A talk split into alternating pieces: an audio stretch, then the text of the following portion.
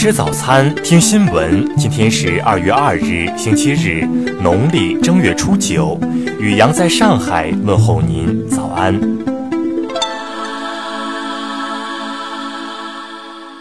先来关注头条新闻。昨晚，深圳市第三人民医院召开记者会，公布最新发现。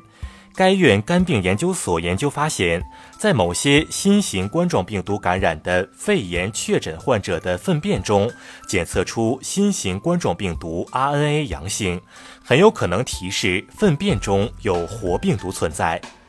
此次深圳市第三人民医院在确诊患者的粪便中检测出病毒 RNA 阳性，说明新型冠状病毒很有可能通过粪口传播。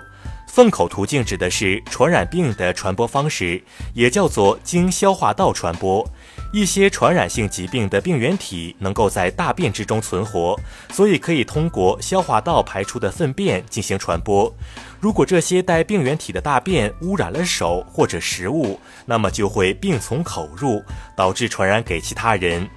据第三人民医院研究人员表示，目前研究人员正在做进一步分离病毒的研究，提醒广大市民戴口罩的同时要勤洗手，注意个人卫生。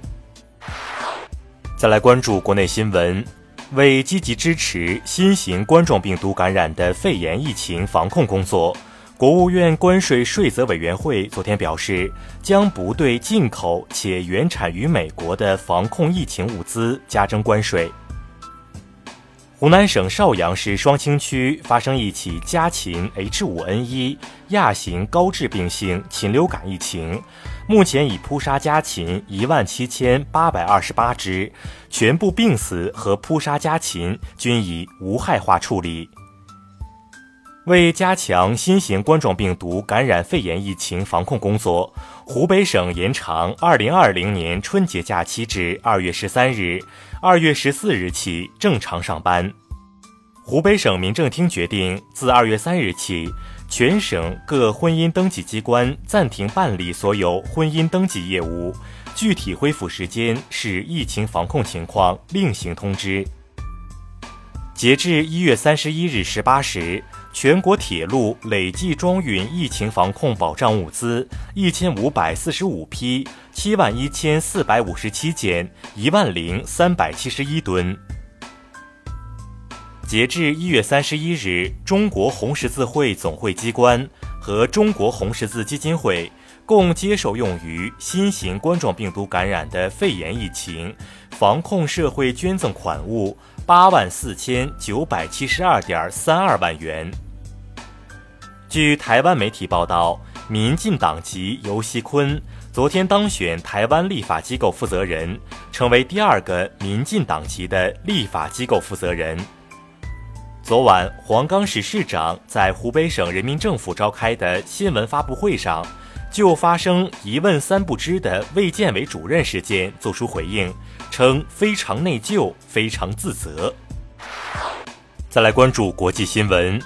为应对新冠病毒爆发，越南一日宣布暂停所有往返中国大陆及港澳台的航班，已经出发的航班飞机陆续返航，暂定于五月一日结束。一日，澳大利亚总理莫里森宣布，即日起暂时拒绝从中国大陆直飞或中转抵达的非本国居民入境，并将中国大陆列为四级旅行限制。据美国政府高级官员透露，特朗普于四日进行的国情咨文演讲中，将以“伟大美国的回归”作为主题，着眼于解决影响美国工薪家庭的一些问题。一日，世界卫生组织公众号发文提醒公众，预防新型冠状病毒感染，在社交场合与他人尽量保持至少一米的距离。巴勒斯坦总统阿巴斯一日表示，巴方拒绝接受美国政府提出的中东和平新计划，并将切断与以色列和美国的一切联系。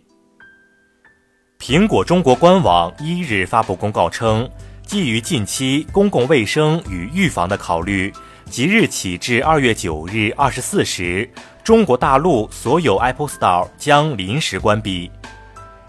为应对新冠病毒疫情，美国宣布，自美东时间二月二日下午十七时起，过去十四天内曾到访中国的外国人将被暂时禁止入境。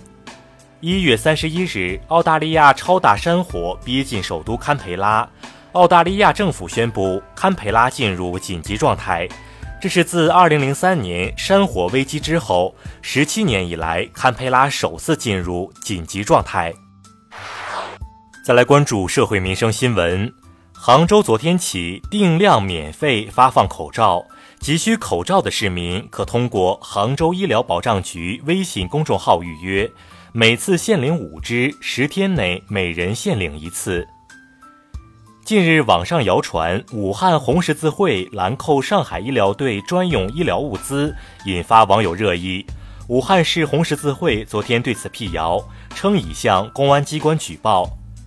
杭州一房东钟某在将房子租给一对确诊为新冠肺炎患者的武汉母女后，在明知租户为重点疫区人员的情况下，未向社区报告，最终警方以阻碍执行职务，对钟某依法作出行政拘留五日的处罚。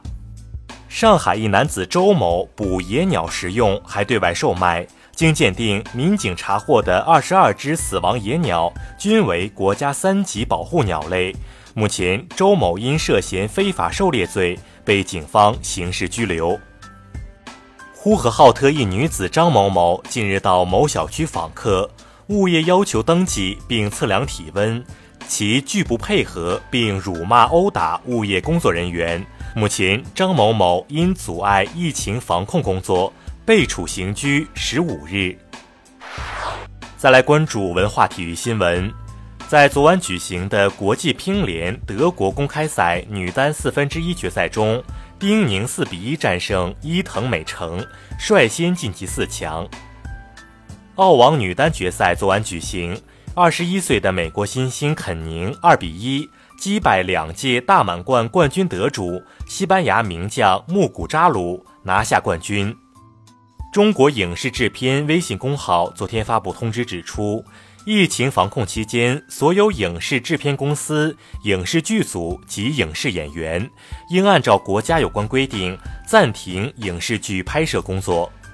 横店影视城日前发布公告，承诺为减少各剧组和演员损失，在剧组停拍期间免剧组场租、酒店半价，并给群演发放一定金额的补贴。